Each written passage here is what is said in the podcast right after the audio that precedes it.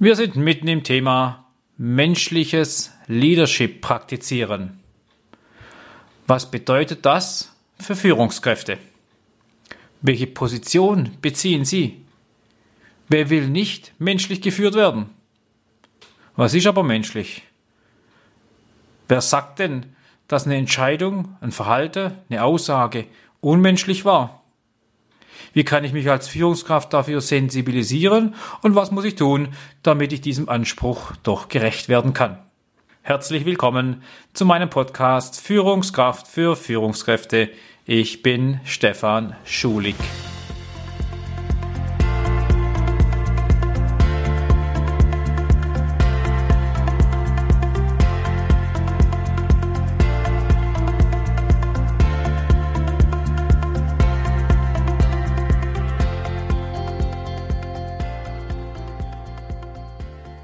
Heute kommt eine weitere Dimension zum menschlichen Führen, zu menschlichem Leadership hinzu.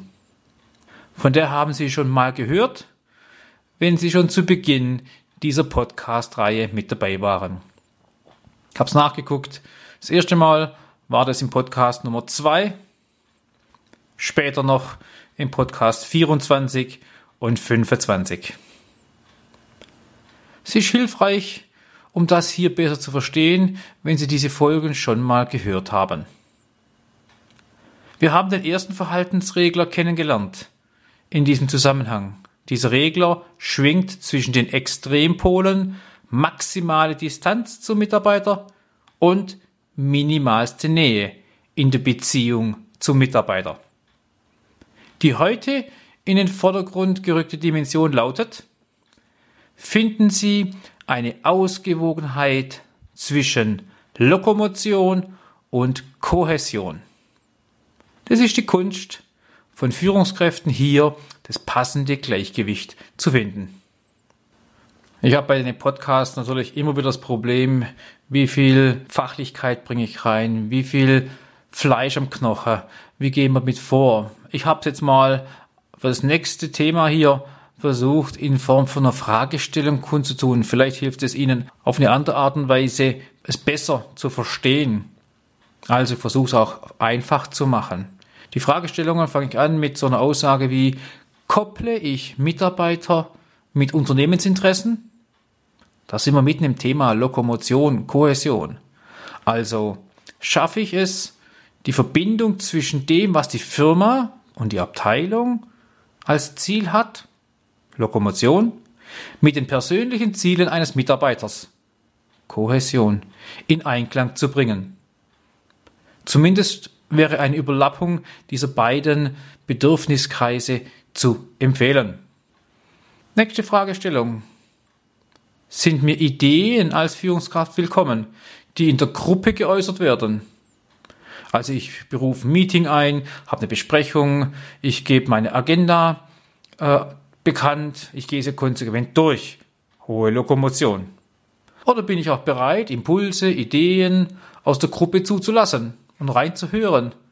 Kohäsionsfähigkeit. Wie leicht erhalte ich Informationen aus der Gruppe?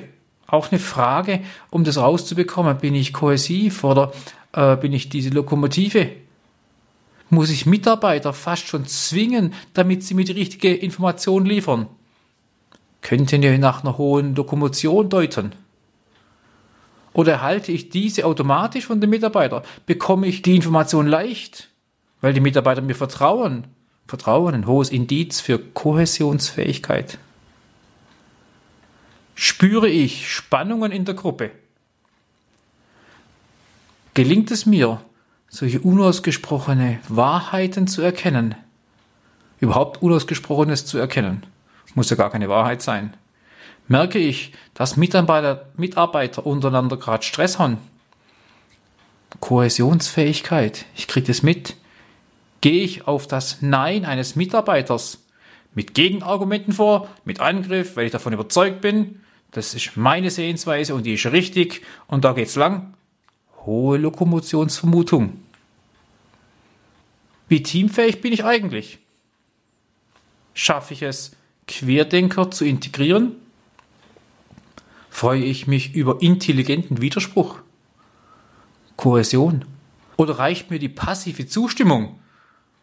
Nichts gesagt, ist zugestimmt. Lokomotion. Stelle ich feurige, selbstmotivierte Menschen, Kohäsionsfähigkeit ist gefordert, ein. Oder entscheide ich mich für Diplome, nach Faktenlage, nach Bewerbungsunterlagen, nach Zertifikaten? Lokomotionsvermutung sehr hoch.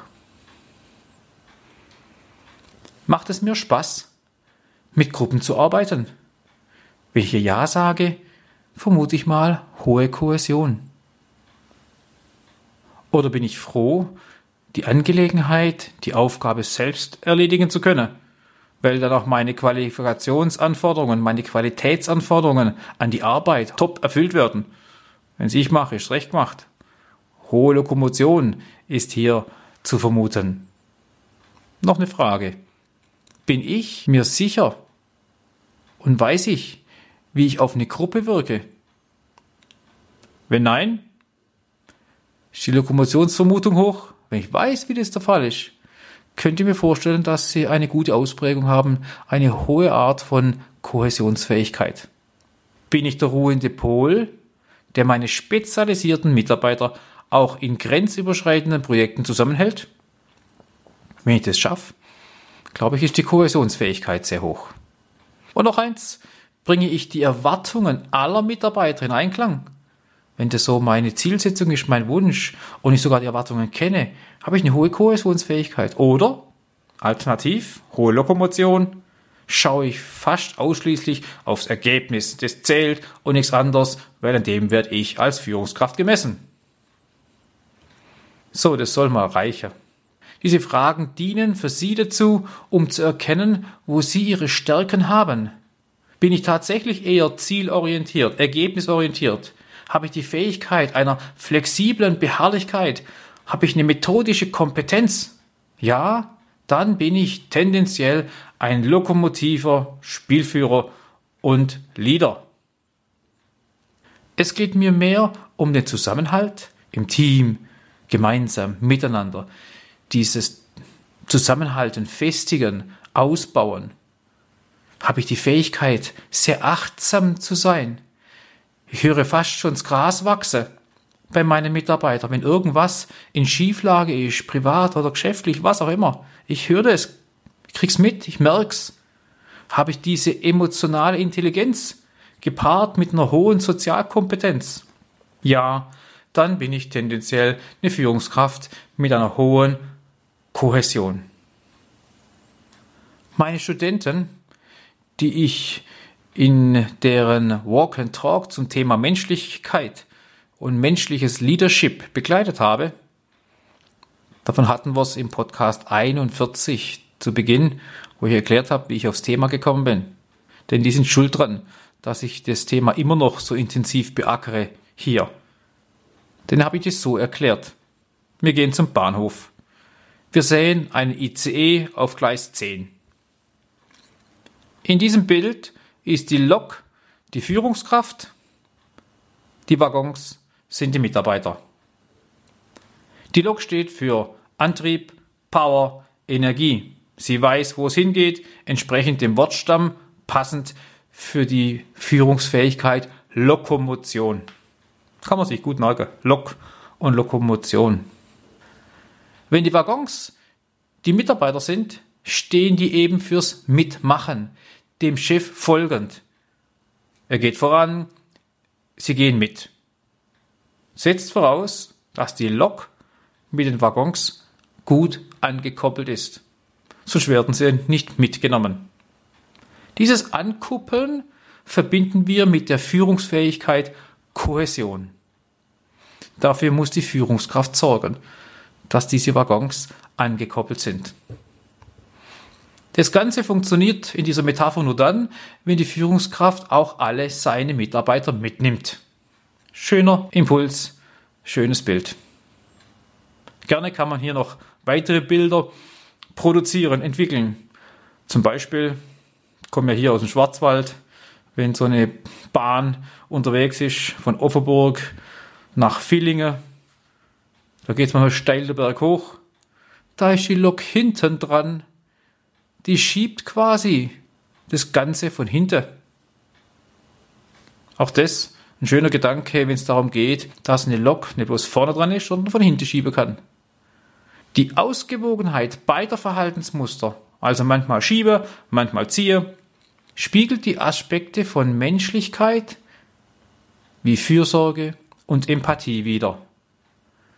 Wenn wir als Leader beide Fähigkeiten besitzen, ausgewogen das richtige Maß gefunden haben, dann ist die Botschaft folgende. Die menschliche Führungskraft auf der einen Seite, sie sorgt für einen starken Zusammenhalt im Team, indem sie auf die Bedürfnisse der Einzelnen eingeht. Auf der anderen Seite hat die Führungskraft dabei das Ziel immer fest im Blick, um die Zielerreichung zu gewährleisten. Cool. Noch was zur Kohäsion.